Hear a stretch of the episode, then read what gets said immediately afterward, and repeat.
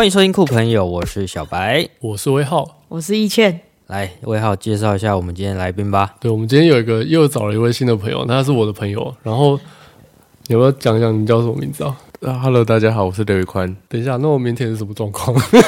他平常不是这样，他平常是怎么样？对啊，你平常好像不是长这样，比较害羞一点，这样。还是要拿一副麻将在你面前，你比较有那个魄力。可以啊，可以。好了，反正就是因为我们之所以会找他，是因为哎、欸，上一集在那个邱雨辰来的时候，然后他最后就问他说，哎、欸，如果有没有人推荐要找谁？然后他就有提到我们的朋友宽宽，所以这一集可以加宽宽是吗？可以，可以，可以啊，可以，可以。会找会找刘一宽来，是因为那个哦，邱雨辰有提到说可以找刘一宽来聊赌博的事情。赌博，对，因为就我所知，刘一宽好像好像没什么正业哈。诶、欸，是偶尔有在打工啊，但是基本上还是靠，要说赌博那么难听，博弈博弈，对，靠一些博弈游戏来维持生计这样子。博弈有比赌博好听吗？好像比较正式。对对，然后就就想要说，干为什么一个人可以靠靠博弈去维生？我真的一直蛮好奇的点是说，你有在玩哪些项目？你的项目是指，就是你有在玩哪些跟赌博有关的东西？哦，那呃，就是像最大家可能知道的那个路边彩券行会有那个一个，通常会有路过，路过的时候前面会有个电视嘛，那上面可能会有一些数字在那边跳，那个就是 bingo bingo。先大概讲好了，就是那个是最简单入门的。那再来就是可能像大家知道的刮刮乐那些，那些那个刮刮乐我是比较少碰。那另外我有碰的是还有可能偶尔打个麻将这样，然后还有就是一些呃运彩运彩相关的。体育投注或是百家乐、百家乐这样子，对对对，啊、通常是合法的吗？呃，有合法的，也有不合法的，对对对，就是在灰色地带这样。地下的嘛，就是非不是政府当对对对，不是，是这样分吗？对，呃，对，就是这样分。哦，因为通呃，因为我们政府只承认就是台湾运彩，就是有在路边彩券行贩售的那一种，那其他全部都是不合法的这样。啊，那个什么运彩跟一般的。就是地下的那些，他们会有什么不一样吗？会差蛮多的。诶、我当初会玩地下，我当初也是玩了那个合法的台湾运彩一阵子之后，大概玩了一年快一年半之后，然后才转到转去玩地下的这样子。如果说差异的话，像是台湾运彩就是合法的，它的缺点我觉得蛮多的，比如说就像是赔率的部分。那赔率就是，诶、欸，正常可能就是一赔一，就是可能有两有两队在打啊，你压那一队赢，通常你就可以拿到。假设是你压一百，正常会拿到一百块。可是因为是政府经营的关系，所以他要抽一些税，哦，所以你迟迟拿不到一。对，就是它里面会有十二趴是交给政府，他政府要拿去弄那些，就是呃，他是有一个标语是下说买体育的赛事，但是他会拿那些钱去赞助。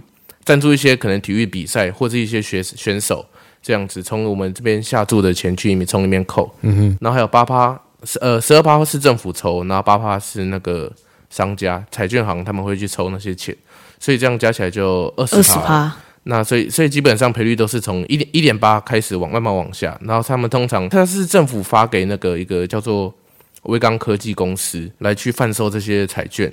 然后那个公司通常也是会抽钱，所以通常我们赔率几乎都是从一点七开始，就可能一点七或者一点七五，甚至一点六这样子，所以赔率很差。那如果是地下的话，因为地下就只有他们要赚，所以通常都是一点九七，就是你下一百块，你赢的话可以拿九十七块这样子，所以哦就差很多。那第二个是创关的部分，就是因为台湾运彩它会有可能之前有一些那个假球的事情，让他们可能亏损很多之类的，就是他们会强制你。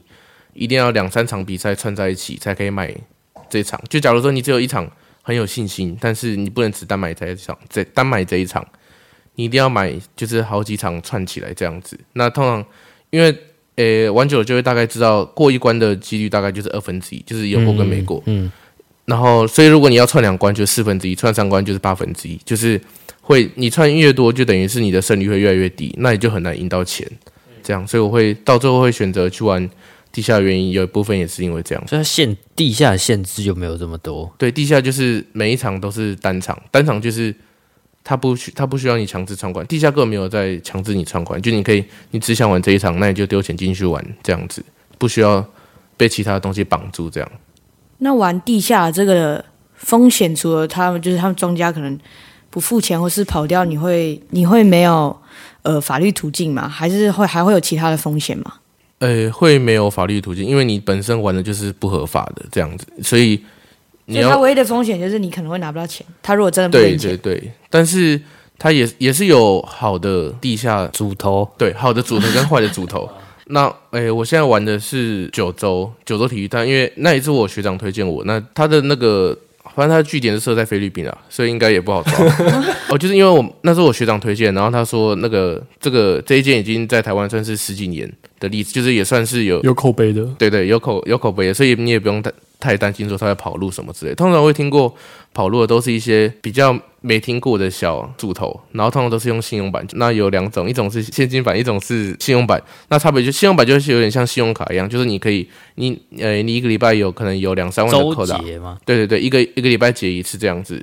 然后就是会，我们就把那个叫做兑汇，就是你可能每个礼拜日，你那天那个礼拜的账目可能是负的，那你就必须就是转钱给那个主头。那如果你是正的话，主头就会再把钱转给你，这样通常就是一个礼拜兑汇一次这样。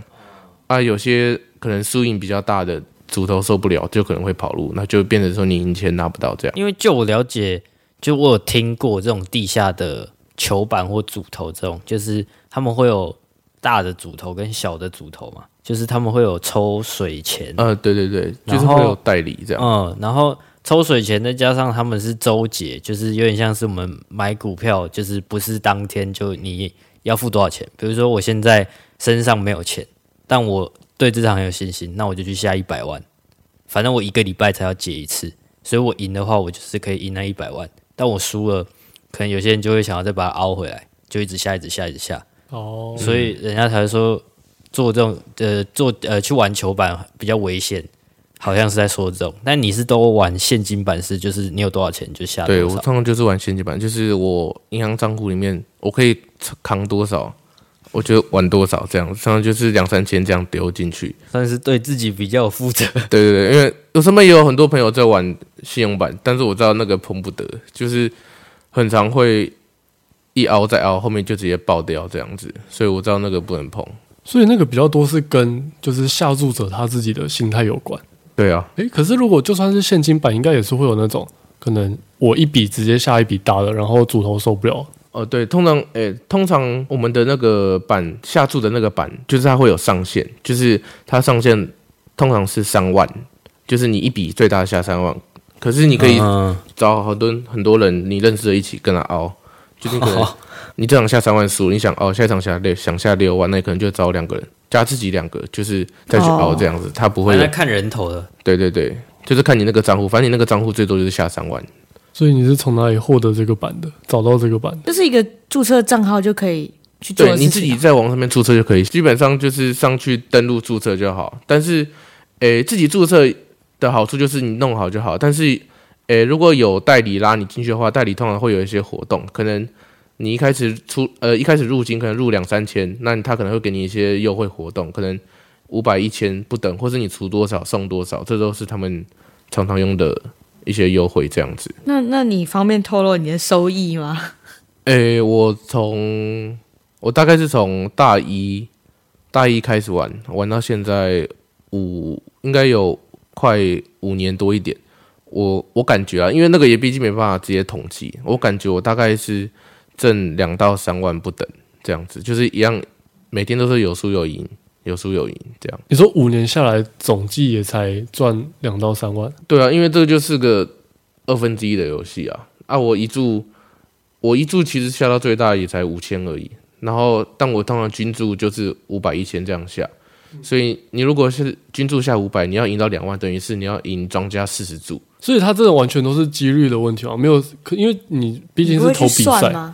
人家说比赛，然后你可能就是可能你比较看好哪个队，然后哪两个队可能互碰的话，比如说 A 队跟 B 队打，那可能 A 队的胜算多一点。呃，对，那诶，我们玩的通常这个会有会有所谓的让分的机制，就是通常讲 A 队赢或 B 队赢，就是所谓的不让分。不让分就是只要 A 队赢就算赢。那如果是以篮球来讲的话，可能就比如说强一点的像塞尔提克好了，然后打。让一点的像活塞那种，可能就让到十五、十六分。嗯，那通常这种庄家假设开让十五点五好了，塞尔提克赢一分也是赢啊，赢十六分也是赢，那就是差别差在庄家开的那个数字上面。比如说今天塞尔提克就刚好赢了十五分，但是庄家开让十五点五，塞尔提克就必须要赢对面十六分以上，你的你下塞尔提克才会赢钱。庄家也要对这个有研究，对对对，庄家会根据他们的那些大数据，对对对，他们会下去开那些盘，看然后来让这些赌客投注这样子。哇，这个还有大数据的问题哦。对啊，像大小分也是啊，大小分让分盘那些都是他们会去开。大小分又是什么？大小分就是诶两队的的总分，就可能塞尔提克一百二十五，然后活塞可能一百分，嗯，那加起来就是二二五，就是通常赛前一样会开大小，可能那天的那天的大小分就是开可能二二六，那就是小分，哦、这样。会当天才定义大于多少才叫大分，是这样吗？对对对，每一场的大小分都不一样，像是可能。诶，像以今年来说，灰狼的防守算是全联盟算是数一数二的。那那场大大小分可能就只开两百一十几这样子。那比如说像去年热火，他们的因为诶，他们可能打阵地战或什么之类，他们的进攻那个叫什么节奏就比较慢。那通常像去年热火几乎就只开在两百零五到两百一十五这中间，就是几乎都打很小分这样子。那遇到一些快节奏的球队，就是。就变成，假如是快节奏的球队跟慢节奏的打，那你就很难，你就要去想说哪一边可能会比较有胜算，然后就是因为他们可能会影响到另外一队的进攻节奏，那就要去想可能会开大还是开小这样子。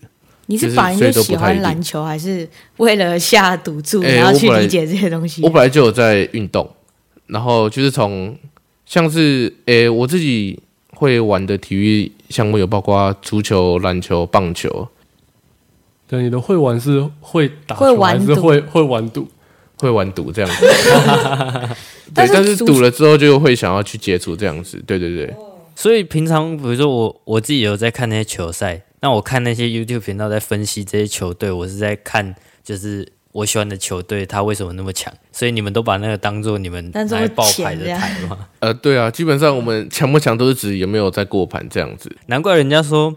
那个一个国家运动要兴盛，一定要有有赌球，因为这样会让你在看比赛更投入啊。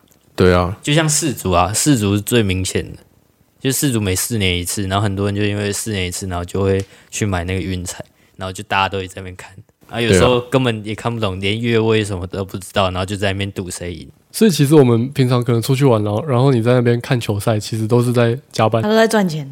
呃，对，基本基本上。都在精进自己，对啊，以前都以前觉得没以前没有下球的时候看体育就看看篮球，觉得觉得很精彩，啊，现在有赌之后都觉得我当初到底是怎么没下球还看那么精彩的？就是现在，现在因为胜负与你无关嘛，原本对啊，现在看都觉得现在在看都觉得说以前到底是那些那么无聊，然后就是他们怎么打我根本没差，然后就觉得他们很无聊这样子，但现在才知道。就是有自己有在赌，真的会有不一样的感觉，就就变成就回不去了，就回不去当初那个看球那个那颗心就已经回不去了。哎、欸，可是像那时候世足，因为我有去买运彩，就是他们有时候会呃，比如说这一场可能跟胜负比较无，就是他们晋级比较无关，所以有些主力球员不会上。那这些事情，就是那时候我在赌的时候，其实有要去考虑这件事情，就我们还要去关注他的。什么社群粉丝啊，球队的那些，然后去看他接下来这主力球员会不会上去下。那像这种例行赛这种 NBA，其实他谁会上谁会下，是不是比较难知道啊？其实网络上面都会有，他有一个网站叫做 NBA Daily Lineup，就是他每天的先发，他都会在跟上面更新。他会有一些，他会有几个颜色，就比如说红色就是确定不会上场，就是他可能受伤或者被禁赛什么之类的。那通常有些灰色就是 GTD，就是，诶、他会赛前决定要不要上，那种就是五十五十，那通常都是会上。那有一些可能只是，诶、轻伤或什么之类的，他就可能会用个浅浅红色或是浅绿色，就是快到五十五十那个中间模棱两可的这样子。那通常就是你要猜他有没有上，通常都是看庄家那个盘，因为庄家通常都知道他会不会上。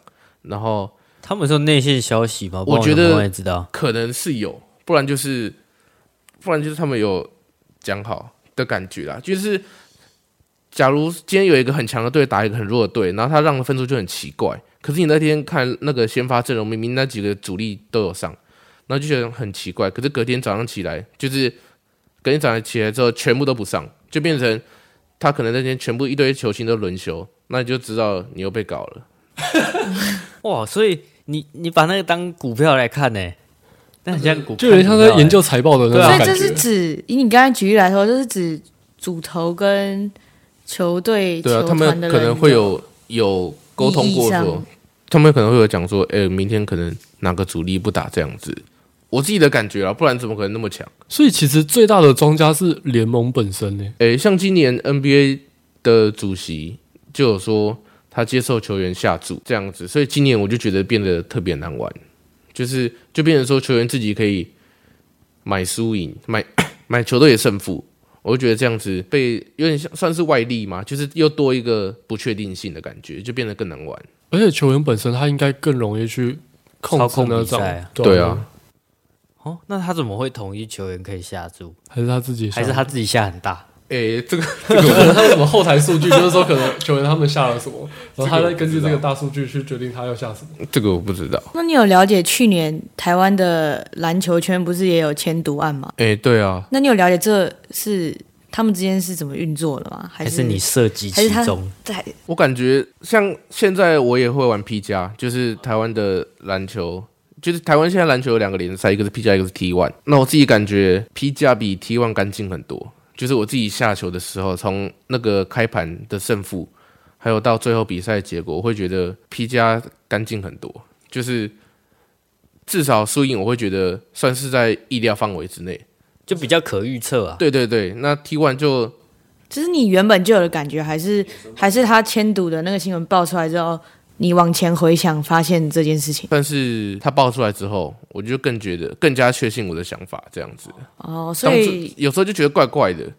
可是因为怎么该赢就没就输，莫名其妙输掉，或是对，或是假设是罚球好了，就是罚球会罚不进。对啊，就是我们控分是是。那个聊天室有有一句话叫“祖传二中一”，祖传二中一就是专门在搞你调动，就是关键时刻最后可能犯规战术开三点五好了，然后你那时候赢三分。然后你被犯规之后，结果你罚球罚不进，那就刚好卡在那个三分上面，会让赌客觉得不太舒服这样子。然后我们就会觉得说，那是不是有在搞这样子？连那个一分两分都要去控制？他们就是在赌那个分差啊。对啊，像像开盘那个零点五，就是我们因为我们开盘通常都开可能让七点五八点五，大小分可能开两百三十点五，有那个点五就是要来区分。如果刚好达到两百三十分上，如果你没有那个点五的话，那就不那就是。没有输没有赢，嗯，那庄家为了避免这种状况，就是开一个点五给你，就是变成说你一定要超过那个零点五，你才会有分，你才会有钱拿这样子。哎、啊，你们这样，你们通常没有赌的会觉得说那个零点五很小，就是根本没有差。可是你们有在玩就会知道说，那个点五有时候差蛮多的。就是如果就刚好就差那一个零点五，然后你就拿拿不到你今天的钱，你就会有点。赌烂这样子，所以你是很常遇到被这种零点五卡住，然后玩久就会觉得那个 T one 怪怪的。零零点五卡住是包括 NBA 啦，就是其实所有的赛事都一样，就是他只要卡那个一分，你就会觉得很不舒服，就是都会有这个几率，而且几率严格来说我觉得不低。而且他故意卡那个点五，就是他一定有分析过啊，就是就是你就是会差那一点点啊，他那个点五是故意留给你，有点像是东西一百块卖九十九块，只差一块。那感觉？那你说你有在玩棒球的赌盘，你可以透露一下吗？透露一下，就是棒球要怎么看？就是你前面篮球有看这么多东西，那你棒球会看哪些来决定你要怎么下下赌注？棒球的话，我有在玩的是美国职棒，还有中华职棒，还有日本职棒、韩国职棒，好多，好多。一定要看几场比赛？不是你大学什么系哦？诶，通常反正就是想得到的那几个棒球几乎都有玩了，就是像美国、台湾、日本。韩国是比较少玩，但是韩国通常是大分联盟，就是他们可能比较不注重投手的调度或什么之类，就是他们是比较注重打击啊，就是打优于强，呃，打优于投这样子，那就是比较常开出大分的状况这样。那回到刚刚说的，就是棒球，诶、欸，我会关注的点，比如说像是投手的防御率，然后还有他们的那个 WHIP，就是每局被上垒率，率，这个是可以让你去下什么棒球、欸、大小。这个就是也是比分的大小，对对，大小或是两队的胜负都可以啊，因为毕竟先发投手的重要性占了一个球队，我觉得可能就那天比赛可能有七八成之多，嗯，这样子，所以通看投手的话是看我自己是看这两个啦，然后打者的话，诶，当然也也是有那些可能某一个打者这几这几个礼拜，可能他可能连续击出了几次安打，就是在美国职棒那些，因为他们每天都有比赛，那他们可能就是那个打者手感火烫，那你就可以往那一队去下注这样子。嗯嗯，或是我自己还蛮喜欢看的，另外一个是，诶、欸，这两队的历史交手数据，虽然我自己讲不出来这个到底有什么逻辑，你自己的方法。对对，我就觉得这可能有一个玄学存在，就是这两队可能从 MLB 开打到现在，可能我不知道几年，可能六七十年之类的，就是可能这一队就特别会打这一队，但我真的说不出来为什么，但我可能还是会下那一队赢，就是有一个冥冥之中的感觉，感觉派的。哇，那你如果不赌博，可以去当体育主播哎，数据分析师哎，对啊，都可以。你的数据分析应该要很强。我刚才听他在讲的时候，有点有点像是在。分析什么财报的 EPS，然后什么本益比那些东西，对，看股票一样，但我根本讲不出来。但是会有什么时间差吗？哦，诶，那个的话，那个就是有另外一个，诶，我们下注的时候通常有，就是有分成初下初盘，初就是初盘就是一开始庄家开给你那个盘叫做初盘，呃，广义的出盘。嗯，我还有狭义的跟狭义的定分别。狭义的出盘就是指庄家可能早上八点开盘。但是晚上五点才打比赛，那个早上八点开的盘就叫初盘。那晚上五点开打前的最后一刻，那个叫做尾盘。嗯嗯嗯，这样子就是尾巴的尾。嗯，初跟尾那个概念。那广义的就是开打前的都叫做初盘这样子。那通常有分两种，一种是可以下初盘，另外一个就是下走地走，就是走路走地板地走地，或者是我们叫做滚球，场中下注的意思。你可以边看比赛，看一下场上的情况，然后再开始下球这样子。时间差就是你可以看，就是你进场。进场之后，然后你就坐下来开比赛开打的时候，那可能你可以抓你觉得事情要不对劲的时候，就是你可以准备买，就比如说垒三垒呃三个垒包上面都有人，那可能因为庄家速度会比通常会比你慢个一两秒，就是你可以把手准备好，就是准备点那个选项，就可能那一场开一到三局好了，可能开二点五大，那可能二点五什么？二点二点五大小。嗯，就是一到三局的得分要超过二点五，那就是超过大于等于三的意思。嗯、那就是压那个最后下注时间。对对对，就是因为通常在假设你在家看好了，通常击出安打之后就，就庄家就会锁盘，锁盘就是他开始调，比如说大小分都要往上或者往下，或是让分那些。那如果在你在现场的话，因为你通常会比庄家快一点点这样子，所以你可以你可以在一看到。球开始在飞了，你们就先点了。你觉得那个、啊，那你不能尖叫哎、欸！你觉得那个野手接不到那个球，你就可以先点下去，然后你就先买买下去之后打出安打分数回来，然后你钱也进来了，这样子就是抓那个 moment 这样子。像我前年前年我去看那个中华职棒的冠军赛，然后那一场那场是兄弟打统一，那场就是满天的全雷打，就是一直飞一直飞。Oh. 然后我那场好像第三场吧，那场我就下。我那时候那时候就在想要不要补大分，那时候好像一二垒有人，那时候周思琪就靠一支全垒打，但是全垒打不太敢按的原因是那个球飞超远，然后你坐在热内野热区，你就不知道那个球到底是会掉到捕手的手，那个叫什么野手外野手的手套里面，还是飞出去这样子。那如果你很确定那个飞超级远，那你就可以直接点大分，你的钱就会进来这样子。哇塞，人家在人家在看比赛看啦啦队，你在做高频交易哎，那个就是蛮。偷吃步的感觉了。然后陈奕迅，你看比赛有那么累吗？我很开心啊，我肯定是我肯定站起来。如果如果那台那几场比赛我在现场的话，这样你下次下次我在看电视转播，我会看他会不会拍到那个有人搭在那边叫那个人在那边狂按。对啊，那像我之前去，因为我也有在玩足球。那我之前去韩国的时候，就有去看他们的韩国，他们有有去看他们的职业足球。我说我记得我那时候是买小分。买可能假设是买三点五小，那时候就已经二比一，已经下半场剩一点点时间，然后我就已经觉得不对哦，就是感觉已经要第四球已经快出来了，就是我我已经觉得在错了，就是感觉要输钱了，然后我想说，那我就试试看，如果我看能不能就是在射进球之后，在踢进之后，我马上点大，看能不能抓到那个时间差。结果我不知道什么韩国的他们的那个庄家比较快，没有，他们超慢的，我进球之后我才按按大。然后结果他接受投注，然后大概过了可能快五到十秒，然后才锁盘，然后等于是说我我看着答案在写我的题目的感觉，就是真的是在送钱的感觉，这样子但我有个问题，它是有个 app 吗？还是网站？呃，它是有，它是有 app，但是要去网页下载。那这样的话，庄家不是就很亏吗？如果他开这种，就是给他给你们对啊，但是走路的走哎走地，对啊，这样他要赚什么？他应该也要知道这个时间差存在。呃，庄家通常都会知道，所以他们通常会在他们所谓的第一时刻锁盘。那他们也是在家里看看电视的那种。呃，我学长之前跟我说，每个记录台旁边都有一个。我他他开玩笑，也算是开玩笑的跟我讲嘛。他跟我说，基本上每个现场都会有一两个那个，就在坐在他们记录台旁边，然后只要有出现问题，他们就按就锁盘，然后开始在那边调赔率什么之类的，就不然不会那么急。就变成说，他们按锁盘的速度没有你们下注的速度快。对啊，那如果是在国外的呢？比如说你下台湾的，啊，你看的是国外的，国外的，我我诶、欸，我自己的感觉是他们通常都会抄诶诶、欸欸，目前全球最大的。赌球网站叫三六五，Bet 三六五。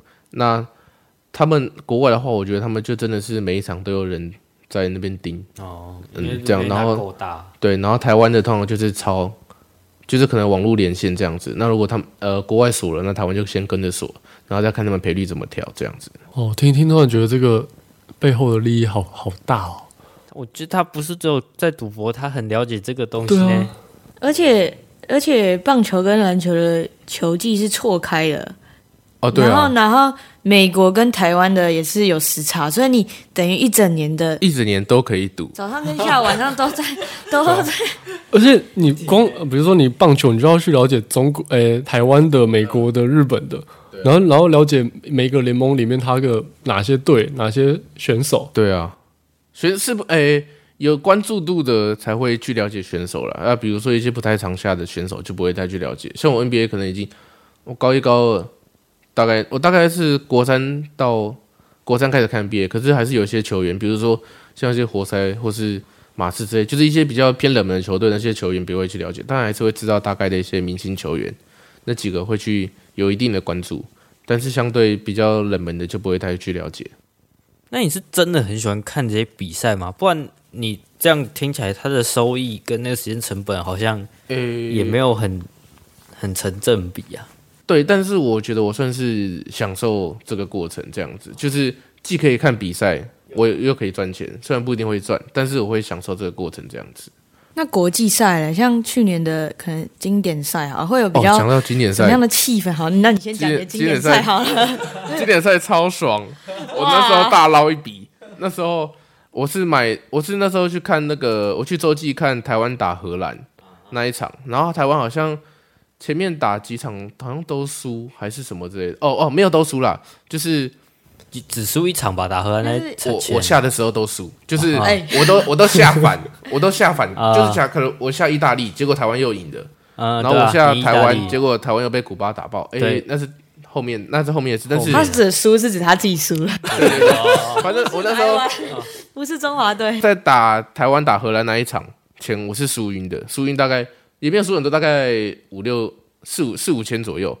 因为我想，因为我通常是小小比赛，我就可能下个五百一千这样。可是如果是大比赛，我为了要有。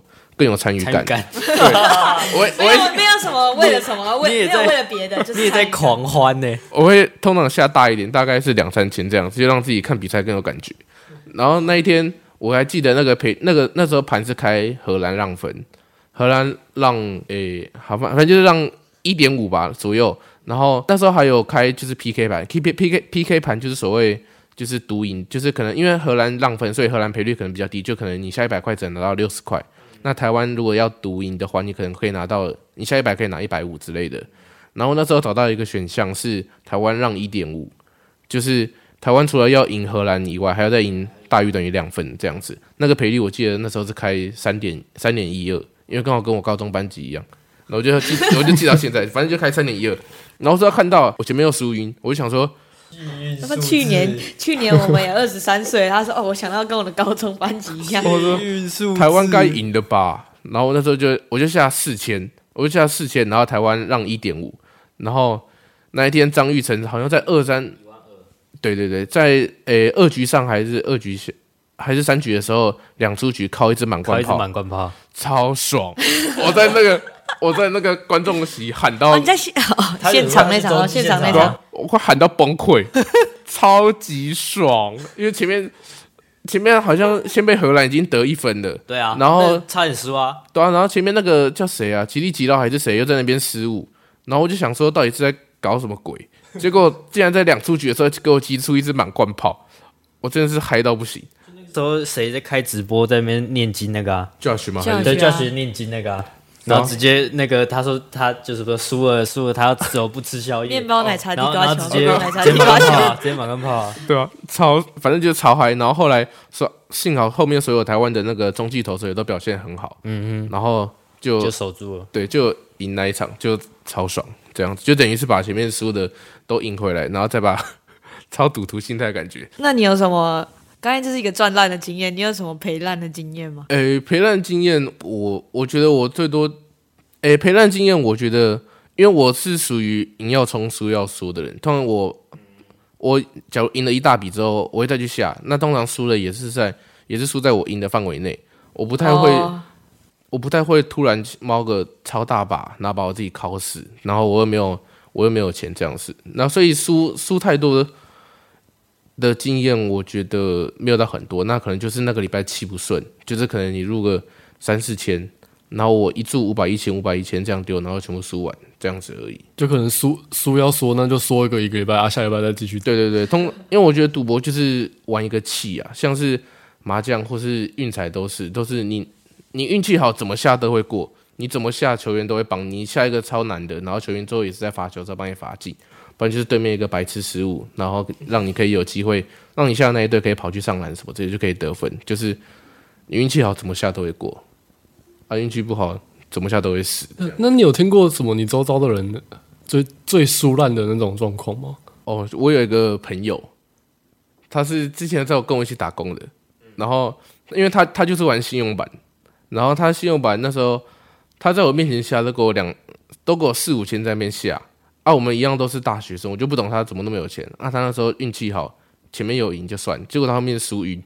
他前年诶、去年有去年勇士，Curry Curry 好像已经休一阵子，然后那一场我记得好像是打太阳还是谁，然后那一场庄家开勇士让好像让十点十二点五左右，他就下勇士全餐。勇士全餐就是篮球第一节第一节勇士赢，第二节勇呃上半场勇士也赢，然后还有全场勇士也赢。那赢当然是还有还有让分，就可能全场让十二点五，那你半场通常就是让六点五，那你可能第一局就是让三点五这，结果那一场他好像每诶，他全场每一把都下五万还是三万，他整场下来就可能快二十万，结果那一场勇士从头被太阳干到尾，就那场 被压着打，Curry 复出，然后结果从头到尾被压在地上虐，然后最后好像输二十几分还是十几分，然后他那件事情之后。他好像就开始到处跟别人借钱，然后因为他要还那个主头钱，主头钱，结果又筹不到，然后他又跑去跟有点像是小额借贷或者一些地下钱庄的人再去借，然后啊又还不出来，他就开始去私讯，诶，他所有的朋友，因为因为他也是算是。板桥人，就因为我们有一些可能国中、国小有一些共同好友啊，啊，有些有时候见面聊到认识的，然后就哎、欸，他又来找我借钱，他又来找我借钱什么之类的，就是大家后面就发现说他到处一直去借钱，就是哎、欸、IG 的好友、脸书好友就一个一个私讯这样说，我手头有点紧，能不能借我一点这样子啊？我只有借他，结果他现在消失了，就那一笔没有还出来。他他其实陆续跟我借了一两万，但是他现在只欠我四千，但是他还有更。还有别人欠更欠更多的，对对对。但现在就是联络不到他了。诶、欸，他烂有时候已读你，有时候不会。就我现在基本上，我想到我就会把他烂打开，我传问号给他，干他人嘞。我说干他人嘞，啊不是说要传，啊不是说要还钱什么之类的。然后他有时候已读，啊有时候没回。我基本上每三三到五天想到，然后我要再传给他，就基本上都是问号系。那你觉得这些赌赌博的输赢比较重，比较重技巧还是重在运气？诶、欸，我自己是觉得。技巧，我 技技巧应该就是指一些你刚才前面提到很多观察数据跟数据分析的部分。诶、欸，我觉得像是运彩的话，我就会觉得说算是算是运气比较多的感觉，因为诶运彩的话，它会有很多不确定性，比如说球员突然受伤啊，或者是裁判突然爆锤一波。像我昨天玩了一场超级扯那场，因为现在 NBA 有那个。可以 NBA 有挑战制度，那通常就是一队有两个挑战，那如果你挑战失败就不能再挑战。那像昨天暴龙打湖人那场我下暴龙加四点五，然后暴龙在最后三分钟锁盘前他挑战失败，结果后面连被吹，他先被吹一个进攻犯规，就等于然后他们那个主力球员已经五犯，就直接六犯下场。然后我想说啊完蛋了。结果后面回去防守，又被连吹三次进攻，又被连吹三次防守犯规，就那种裁判毛起来爆吹一波，我就觉得超级扯。因为 而且他没办法挑战，因为他挑战太难。我就想说，裁判是不是有又有下注？对啊，超夸张哎。然后后面到最后统计出来，第四节那个罚球的比是湖人罚二十八球，暴龙罚两球。就哎，我忘记哎，我忘记是那一节还是又被联盟搞了？我觉得是，但没有。但后来投进一些超。但后来暴龙投一些很胡乱的球，然后就过了，但还是有过。只是我觉得那一场真的是蛮恶心的，这样。哦，我真的听他讲，突然觉得看比赛的那个心态完全不一样哎。对啊，可是我自己想象起来，我会觉得好累哦。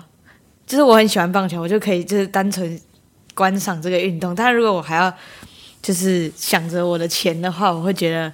我自己想象起来，我会觉得看球变累了。或者可能你支持中华队，然后中华队输球的时候，一一群人在那边很很失落，那你在那边你在那边 很兴奋，就是、呃，对啊，太多的情绪，你有太多的情绪要或要跟会跟你的你下的你的那些钱会交错在一起，你就不知道你到底那时候的心情该怎么该怎么表达。这样、欸、对，所以你通常下这些注，你都是很理性分析吗？不然你一定会有你比较喜欢球队，就充一个气。诶、欸，我会有比较喜欢的球队。然后我通常也会去下注他这样子，但还是会看，我会看看对手，对对对，会看对手决定，说我要不要挺他一把，要不要信他一把。那如果中华队打美国队，就你还是要下中华队输这样是吗？前年，前年因为我是我我是象迷啊，啊像前年兄弟打乐天的时候，我那时候就抱下兄弟，然后那年好像四比哎。四比零吗？对啊，对啊，对啊，他连续两年都四比零啊。对啊，哦，连续两年四比零。然后我那年因为祝总总共对啊，然后那时候八连胜啊，就下兄弟。我觉得，而且那时候因为庄家好像会觉得说乐天会赢，但是我都觉得不可能啊，因为我那时候想米，我觉得不可能啊，兄弟怎么可能输？然后，然后我就下兄弟，超不理性的吧？这超不理性。然后兄弟又赢，然后我又赚钱，我觉得干太爽了吧？就是当你支持的球队又能带你赢钱，那是一件超爽的事情。这样子，结果去年。去年兄弟没打进季后赛啊，我也刚好省一笔，就是哦，所以你打进季后赛才会去赌？诶、欸，没有例行赛我也会玩，但是去年去年就去年例行赛的时候我就知道一定没戏，不太能玩。像诶、欸、那个叫谁许基宏，许基宏就轮休，不是他是受伤嘛，然后还有一些陈子豪也大低潮，然后他们教练团还一直换，对，然后诶、欸、几个中继投手表现的也很不稳啊，先发投手不稳的就，那你不会去买兄弟书吗？诶、欸，也是会买。可是我很不喜欢被惩罚的感觉，就是你很喜欢这一队，可是你竟然买他输，结果他又赢了，你的心情就直接哦，那会更更沮丧。对啊，你就很怕被惩罚。那那你买兄弟输，然后兄弟真的输了，你会开心吗？我会啊，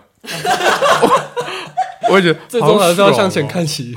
对啊，还有很爽的是，因为我有点算是，因为我算出板桥，然后最近的球场在新庄，我会去看富邦悍将比赛，我有点算是帮黑，就是。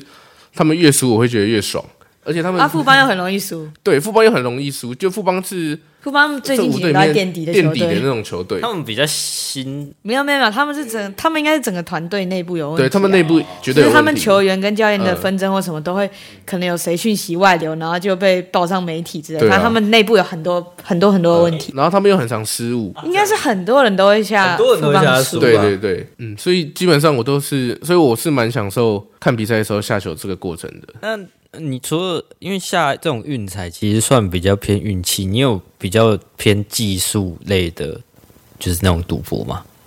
除了运动项目以外，我觉得牌牌类的、啊，诶、欸，麻将应该可以算是我稍微有点自信。你不是还有去比过什么赛吗？麻将的牌技吗？有也有牌技这个问题，我觉得麻将可以算是我自己在。现在这个年龄中，年龄层中，我觉得算是可能 PR 有九五以上。哇！就是我自己，好可怕，稍微对自己有点自信这样子。然后那诶、欸，其实最一开始接触的时候，也是有去报那种大学大学的麻将比赛课、哦。对，没有麻将，他没有麻将比赛，因为我懂麻将系这样。是那时候陈冠廷有找我去打打辅仁的，然后徐景也，我去打他们辅仁的两个比赛，一个是法律杯，然后一个是他妈徐子莹忘完完了，那个反正有点像商业金融的戏，就反正我就去打两个，然后在法沈冠廷那个法律系那边，好像打到第三名还是第四名，他们那个但是他们那个没有很多，大概四五个人，没有没有没有那么少，大概二三十个，就他们那个系而已。那另外一个我是我那个那个有打到好像前四。前四还前十之类的，反正二中的时候还摸一个清一色哦，胡了胡一个清一色，然后就整个场边所有的学长姐那边哦，哇，超屌！你像你，你甚至连辅仁的学生都不是哎，然后你跑去打别人的商 法律杯，然后别人那边为我欢呼。然后后来像最近我有去打那个比较常在脸书会有转播那个麻将大师，就是他们比较推广麻可能麻将合法化或什么之类的，就那个东西，然后那个。我也有跟我朋友去打，然后也是有得名这样子，就是他有一个团体赛，团体赛就两个人的积分加起来，然后也是蛮好玩的这样子。呃啊，我自己平常是在打，就那种万华麻将馆，就是会跟一些老人、老人或者一些，我也不知道怎么讲，就是一些反正也也是手养的人出没在那里，对对，我们就会那边切磋这样子，然后就会在那边打麻将是有收益的吗？诶、欸，也是有，通常因为我自己的钱还没有到很多，那通常就是打一百二十，一百二十抵抵一百，啊，对，我有打三十，其实不是很多吧？诶、欸，对啊，但是如果跟更有钱的人来比，当然是算少的，算很小这样，因为我我都三十，打那些三千一百五百一百二十，那个输赢也是几千，对啊，那个一将下来输赢多少？诶、欸，因为我的那个馆，那个麻将馆，它有它比较好，它有。一个让你有倒庄，倒庄就是倒掉倒庄家庄，那个倒庄就是当你输超过一千，你可以选择我投降，我不打，就掏钱，掏钱这样结算这样子，那就变成说你可以控制你的输赢，几乎是在一千内这样子。那当然遇到一些比较有些老人比较有钱，他就是就是说干怎么可能输你？就这边开始跟你掏现金，你就一直摸他，他就是掏现金给你自摸了，你就一直自摸，然后对方就一直输 啊，他就是掏钱给你，这种就很爽这样子。所以还是要评估自己的状况，然后来下去下去打。看，可是会在那边打的老人，感觉都是那种老手哎。他也是啊，所以你的你的 PR 已经是高到说你可以去打那些老手。他不是在我们这个年龄层，他在全年龄层。哎、欸，对的，你可能在我们这个年龄层 PR 九五啊，在全年龄层可能 PR 还有九十之类的吧？之类的，差不多差不多。所以我，我但我觉得麻将就是比较靠技术一点啊，因为不管是你的进退张。就是可能你要你要怎么打才会有最大几率，或是说你要怎么从别人呃其他商家的舍牌判断出别人不要什么搭，或是别人听什么，当你摸到的时候要不要下车，还是你要继续往前冲，或是你那个一组可能清一色牌型没有到那么夸张，就可能收一面七八个万字筒子，你要怎么打才能听最多最多个洞，而且要在最短时间内看出来，不会让别人知道说哦他有一排同样花色的，那是不是？如果被别人看出来，他就知道不要往那个地方去打，那你可能就会变成让你赚不到钱，让你活不了。有期望值可以去算的，诶、欸，会有期望值，就比如说二四筒好了，二四筒跟四五万，你要猜哪一个？那通常都是会去猜二四筒，因为二四筒只有三饼嘛，只有听三饼，三饼四张啊，四五万你有三六万，总共八张可以去有机会进牌或者胡牌，所以通常都是猜几率比较低的那一大，对，那一大把它拆掉。但你运气不好的时候。你可能拆完二四筒，你还是没摸到三六万，反而进了三筒，所以麻将啊，其实还是跟运气会有一点关系，这样子。所赌的至到最后还是会有一点运气的成分。对对对，哎、欸，我自己打麻将打、啊、这样子下来，我自己觉我自己是觉得运气可能占了四成到五成，那虽然实力也是有一定的影响，但是我觉得运气还是稍微重要一点点。可如果他有必胜法，就没有好玩的啦。啊，对啊，对啊，所以他还是还是会左右一个比赛，也还是一个左右比赛的关键。这样，因为我自己是很喜欢看那些赌博的，漫漫画作品啊，或者是看人家比那种线上扑克大赛。因为我从小就很喜欢看那种赌神、赌侠，嗯，然后长大就是看什么呃《狂赌之渊》呐，然后什么那种那什么给开司一罐啤酒，突然问哦，那个《赌博默示录》，对，《赌博默示录》，就我都很看这种，所以，所以我就是。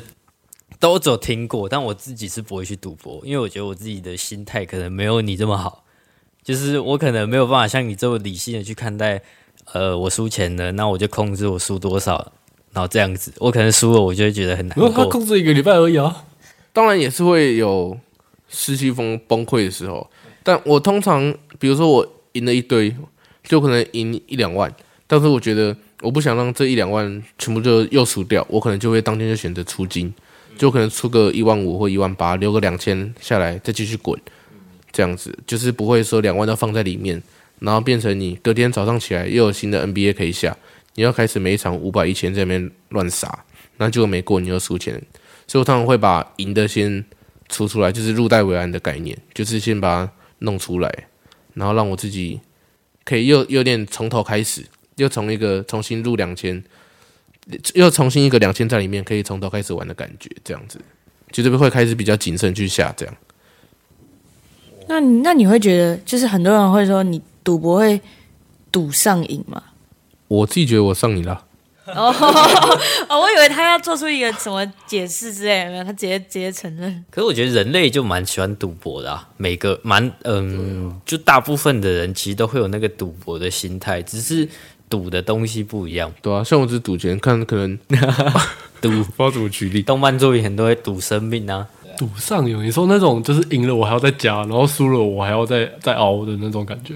诶、欸，我目前我目前是没有到输了一定要熬回来的感觉，但是基本上你会知道，你每一场比赛都想下。会不会这样就比较上瘾？就是你没有输了就想继续，因为通常说上瘾好像是一个比较负面吗？可是通常通常会说有点上瘾的玩家，比较是他的胜率是比较正的，就他比较正期望值。哦，是这样、啊。他长期下来，他一定要是有赢啊，不然不。应该很少会有一个人长期下来一直输，一定还是有啦。这个赢是因为他在这个游戏，在这个博弈当中，他有获得正向的回馈。真的、哦，你们都这样觉得？我一直以为赌博上瘾是就像可能电视电影里面演的一样，他可能就赌到就是都没有身家了，然后家里的亲人都不愿意再借他钱，然后身上很多债务这样。很多那种赌博的那种漫画，他其实主角他的上瘾，他不一定是。就是会输光，他有的时候他就完全，他其实也不在乎那个钱，他就只是享受赌博的那个几率。然后他在那个很少的几率里面，然后他有可能输或者是输他赢，他都可以得到那个。感觉他就有点这样这种感觉啊，就是那种在猜那种几率小小的几率当中获得快感的感觉。对啊，他即使就算输掉了，可能他也会觉得他很享受。就捂住一下，然后下一把再继续。嗯，所以我觉得赌博还是有点量力而为的感觉，就是。你要控制在你能承受的范围内啊，就是把那个当做消遣，或是我们通常会说输了就当做门票钱，就是你又看了一场很好的比赛，啊对啊对啊，你要把心态转换过来。哦，我自己也是有想到一个是，是永远有人输的比你多，这样我自己是这样吗？就，就是有些国外的，他们可能都十几二十万美在那边丢，啊，你一个五百块一千块，有什么好难过的，对不对？然后想想下一场继续拼，这样子就一定有人输的比你多。哎，那、啊、你有没有什么赌博上面小小的那种迷信？比如说，一定要穿红色的，对啊，红色内裤，或者像换像那个什么朱布瑞，就有说他去打比赛的时候，他绝对不能有人碰到他的背。哦，打牌的话是不能骂脏话。哎，我会骂，但是 打牌的话是比较怕有人拐啊，拐，比如说、呃、拐拐气啊，牌池卡在那个机器里面啊，就你可能连庄连到一半，你刚收完钱，然后人家要人家要按那按下去的时候，有人有人的牌池要卡在里面，就变成你的那个。机器要全部弄乱弄，就是要把那个牌全部一个一个拿出来，你就感觉被拐到，不然就是连庄不能上厕所，或是自摸自摸里面不好好摸，那些牌飞掉什么之类的，那可能之后会影响，因为那把不是你该得的，可是可能因为三四个好友聚在一起，想说算了算了，结果后面变成说你一家旺起来，那其他三个又输钱，那就是会变成一个转捩点这样子，所以算是。不太希望这样的行为发生。可在外面做这种拐戏的这种行为，不会怎么样吗？诶、欸，有些场会有规定，比如说自摸，自摸就是不靠不敲，就是你的牌不能靠到你的其他那十六张牌，或是敲到敲到那个麻将的麻将桌的那个框框，那个塑胶板上面，基本上就是要它会有限制，或者说你自摸一定要就是马上打开，不能然后不能离手这样子，会有一些比较严格的规定。好，啊，违规会怎么样？罚钱？诶，违规就是自摸不算，或是如果你已经倒牌，就是包包，就是所谓包包，就是对赔三家的意思。啊、呃，那像诶，如果是运彩的话，就是我们不太喜欢说稳了，就就是收了，就 不能说这种话。对对对对，就是在最后那个比赛那个秒数跑完前，球是圆的嘛？对对对，永远不能说稳了或是收了什么之类的，就是你不能太早进出。就有时候跟朋友可能开玩笑说：“哦，恭喜又收了什么之类。”结果后面几分钟风雨变色，直接被倒打过来，然后我们就很堵拦对方说：“讲的那个人，对啊，你又在说什么啦？这边乱舒服什么之类的啊？”对啊，就很讨厌这样子行为。嗯。哎，那、啊、你有遇过有人在赌博上面出老千吗？还是你有钻研老千的手法？你都没有钻研在千数上面吗？因为我看很多那种作品，他很多主角很强，就是他要么是很会抓别人出老千，或者他很快搞懂这个游戏规则，所以他不管赌什么都超强。因为每个游戏都有游戏玩法，你掌握规则的一定是最强的，所以。那你会去钻研这方面吗？还是你有遇到过有什么那种很会利用规则的玩家？诶、欸，我自己是没遇过，但是在麻将馆里面场哦，时不时啊，就没有到很频繁，可能两三个月，可能半年会有一两个，就是出老千被抓到这样子，啊，会被公告出来吧？诶、欸，就是被公告出来，然后说不能再来这边打这样子，黑名单。那、啊、你有听过什么手法吗？诶、欸，打麻将为例啊，你麻将麻将比较专业，就比如说是。可能他在推牌的时候，就是他左右手，诶、欸，没有，他可能推牌的时候，他因为麻将是两层嘛，那可能就是上面那层往右，下面的往左，然后把下面那个调包调上来，就是他会把顺序改掉，或是在自摸的时候，诶、欸，会有通常那个就是脸书上面会有影片啊，就通常可能有人他会在你自摸前，他会会有一家假装在整理那个牌墩，其实是把他听的牌。就打暗号，把他听的牌就是放在上面去，对，就变成说那一家自摸，就让别人自摸这样子。那因为他们是串通好的，所以他们可以一样可以赢钱。可是你刚才说那个换牌蹲，可是就是不是先排好之后骰骰子吗？对，那这样的话怎么知道排好之后骰骰子，然后往前推的过程转？哦，那么迅速哦。所以那要练啊，老千的那些手法都要练啊。跟魔术师一样。或是你自己的手牌里面，可能因为起手一定不太好，可能有两三张大字，嗯、你把那个大字弄好，跌着一落。你假装要整理牌，其实是往前放，然后从这边拿两个下来，左手往前放，右手拿两个下来，就是你一直这样换，总可以换到比较好的牌吧？可是这样不会很容易被抓吗？所以说他们的手法你要很强啊，但这样代表你要一直碰前面的，对啊，你前面的那些，因为通常通常都是会一直碰啊，就是因为有人摸牌，那个牌墩就会变少，那你就是要再补牌上去，所以通常这样，所以比较不会有人起疑，所以打牌的时候还是要看说有没有人。手脚不干净或什么之类的，像我有时候被摸爆，我就很想抓那个人，看有没有作弊，可是都抓不到，那就是人家是运气好到没话说这样。那你也不能乱抓人家吧？哦，我之前有抓过我第一个朋友啦，你的朋友？我我弟之前去我弟朋友家打牌，他那边给我给我打牌的时候在那边作弊，然后手法又很拙劣，被我抓到。哦后后来我就跟我弟讲，然后我我弟就是有当当下就直接跟他讲讲说。不能有这个行为这样子啊！后来他有禁止他来吗？诶，没有，因为他们还蛮要好的，所以他后来也算是稍微有点反省。他、啊、这么要好还搞他是 Toys 是不是？我我真的不太，我真的不太理解啊！太厉害了，我也好是不知道他是这样子的一个人。应该说我知道他很常在钻研这些东西，但我没有想到水深成这个样子。我来分享一下我当初会进来玩运彩的原因好了，嗯、就是我当初也是就单纯只看比赛就觉得很好看这样。但是有一天我一个国中朋友跟我说，他玩台湾运彩就是只花一百块，结果赚了三万多。然后他 我后来就问他玩什么，他说他去玩足球的和局，因为通常足球不是那种。国际赛或是大比赛那种会影响第几名名次的那种，就是他都不会踢点球大战，通常就是九十分钟后面打完那个加时比赛结束，所以所以很常会有和局的状况。Uh huh. 那和局通常赔率就是三点四到三三倍多起跳，三倍到四点多倍，他就把五关串起来，串关就是两关赔率相乘，你下一百块，如果是两关赔率是 二的话，二乘二等于四，你下一百可以拿到四百块。这样子，那如果你是下呃像和局的话，和局可能三点五倍那种，你就想三的五次方，九八十一二四三，然后因为他们都是三点五到四点多倍，所以那时候就串起来三十几倍，他就下一百块，然后串了五个足球和局，然后就直接赢到三万多，然后我就是被这件事情吸引入坑的，因为我觉得太扯了吧，怎么会发生这种事？怎么那么强？对啊，然后我后来才会试着去了解这一块，这样。然后试着踏入运彩的世界，然后发现说，干怎么赚那么少？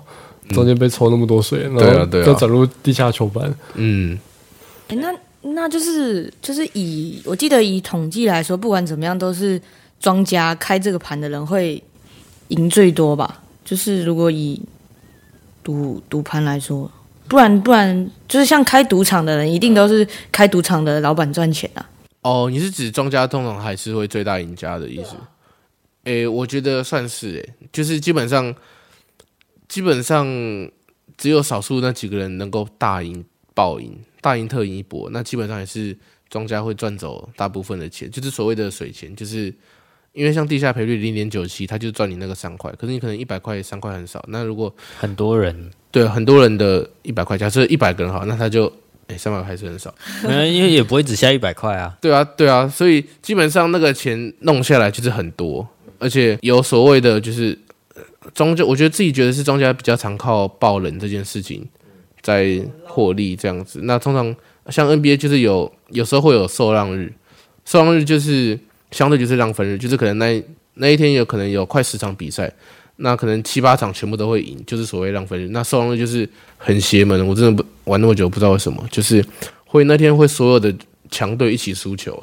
所有的弱队都到达，然后变成咬盘，然后庄家暴赢一波。而且那个通常就是在美国的晚上礼拜哦，在台湾时间礼拜日，就是它有规律啊。感觉诶，我自己是这样觉得，就是诶，台湾的礼拜日或礼拜一，就是因为是美国的周末嘛，那时候他们比较有空，那、啊、就是呃他们会比较有那些闲情雅致去下球，那庄家通就趁那个时候来收割，大赚一波。对对对。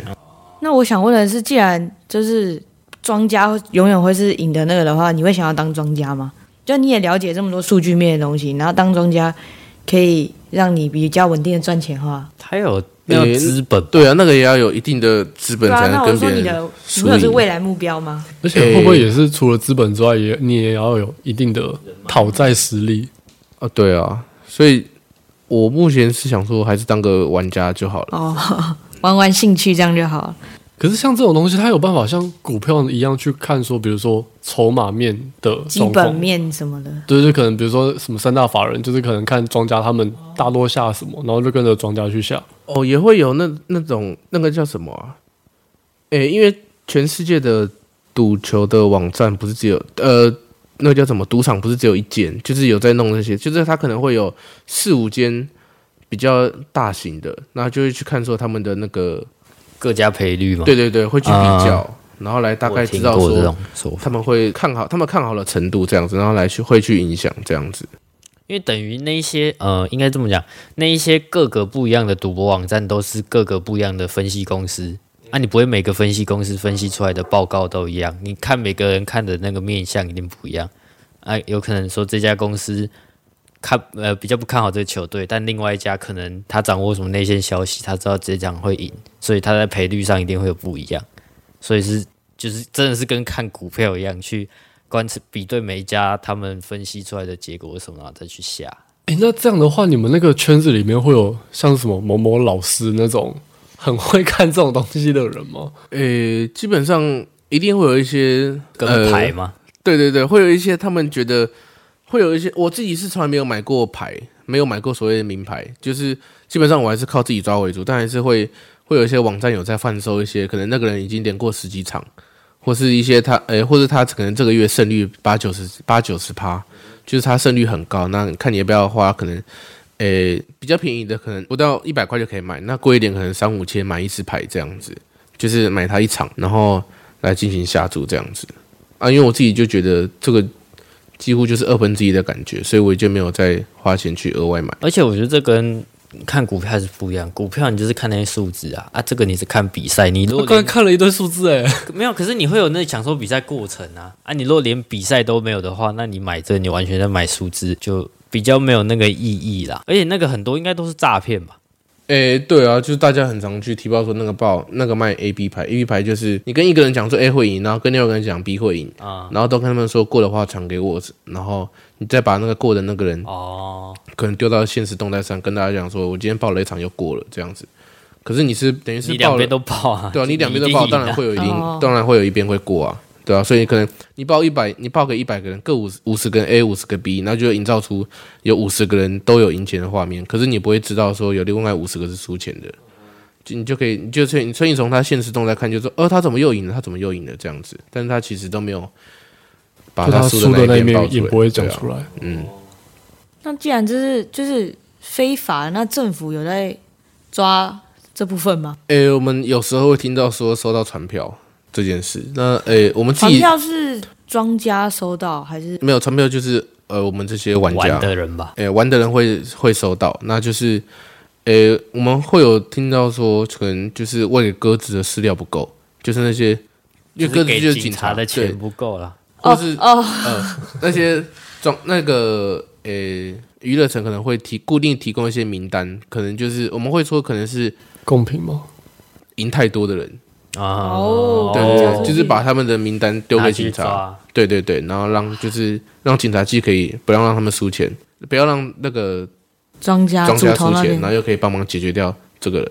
哎，这样子他们每个月提供，他们还有业绩，他们就不会去抓他们。对啊，啊，我们这种能被保护的，就是没有赢。太对，没有赢太多。哇，或是稳定提供庄家饲料，对，他要好好保护你这样。那收到传票之后是会怎么样？呃、欸，基本上就是我是听说有，就是会有警察去你家扣你扣押你的一些笔电、笔电啊、电脑，或是你的一些你下注的工具这样。那通常都是缴回不法所得，就是缴回你输的那些，不你赢的那些钱。但我是不知道，如果你是输钱的话怎么办？他就不会被交出去了。他就不会，他的名单就不会被交出去。对啊，但是其实也因为那只是我们推测说他是不是赢太多，所以才被抓这样子，但也不知道想实际的事情这样。所以，如果你会担心的话，还是玩合法玩，乖乖的玩台湾运彩就好了。这样。但但我们讲这么多，还是要呼吁一下，赌博还是不好了。目前还没有除罪，不要那么嗯，没有啦。我觉得你要有自己判断啦，自己有多少能力做多少事情啊。因为这种事情本来就是，我觉得也很难防范。你要说抓，你也不可能全部抓完。啊，你如果真的觉得这个好玩，那你要评估你自己能力嘛。今天你如果真的玩到倾家荡产，那也是你自己选择，你好像你也怪不了人啊。对啊，是有预计要除罪啊？赌博有吗？我不知道，我没有关心、嗯。目前台湾好像没有，但好像这种无被害者的犯罪，很多人会去讲说，要不要会讨论他到底有没有办有没有入罪化的必要。我我也是没有听说台湾有这件事，但是像国外，他们就就是开放很多，像他们很多都是像足球好了，他们几乎都是有。呃、就是国外的，那叫怎么讲？国外的赌博公司嘛，还是什么？他们直接会印他们的名字在他们的球衣上，或是赞助商就的广告，就直接打在他们球场的场地上面，你就可以看到那个场地上面又有什么什么什么赌博公司或什么之类的。就是以中文化来说是这样子啊，或是呃、NBA 来说，他们的转播，他们的左下角通常就是会有即时的赔率，诶，即时的那个盘口在那边跳动，你就可以直接看说。你就可以像有时候我也来转播，左下角就会，因为他们是跟国外买那个转播权，那就是会有国外直接跳过，你就可以看到他们国外现在走地，呃，他们赌博公司的那个走地的赔率会怎么跳，你就可以知道说，其实国外对这个都还是算是很比较开放，对对对。而且因为你整体来说，它就是一个，就是它这个钱就是流回，它这个钱就是又流回球队那边或流回运动比赛这边啊，运动比赛越办越大，哦、那。他们也可以赚很多的钱，然后更多的人进来，然后又可以再继续让这个比赛更大，这样子。应该不是说赌博除罪化嘛？应该说他应该要纳入管制，因为你一直禁，只会比如说像现在这样，你一直禁止这些东西，把这些东西变成在台面下，地下，对啊，就是变成地下，然后你赌博的人没保障，嗯，那这样子更多人会受害。那你不如把这些东西纳入法律管辖，然后有国家一个安全，对，有法条规范，然后。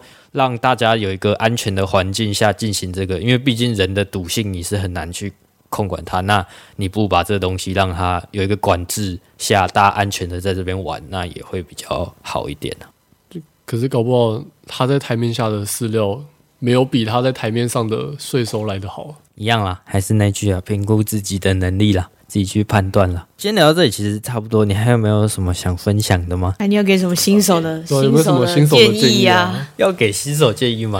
啊，也是可以啦。你也可以给新手建议说，不要加入这个这个。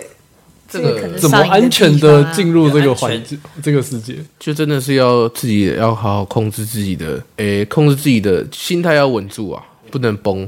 然后就是拿你，就是不要影响到你的生活的那些闲钱，就是你失去了也不会痛啊的那些钱，然后拿来去玩，这样子跟投资一样啊，才能玩的比较健康。嗯，那你的家人知道吗？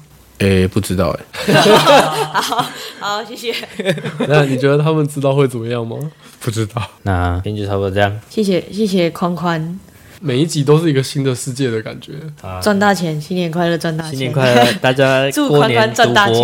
多少年？希望可以赚大钱。考上了之后，然后嘞，我不知道。你说 考上之后这一集要删掉。没有了。好，那我们今天节目到这里，谢谢大家，大家拜拜，拜拜。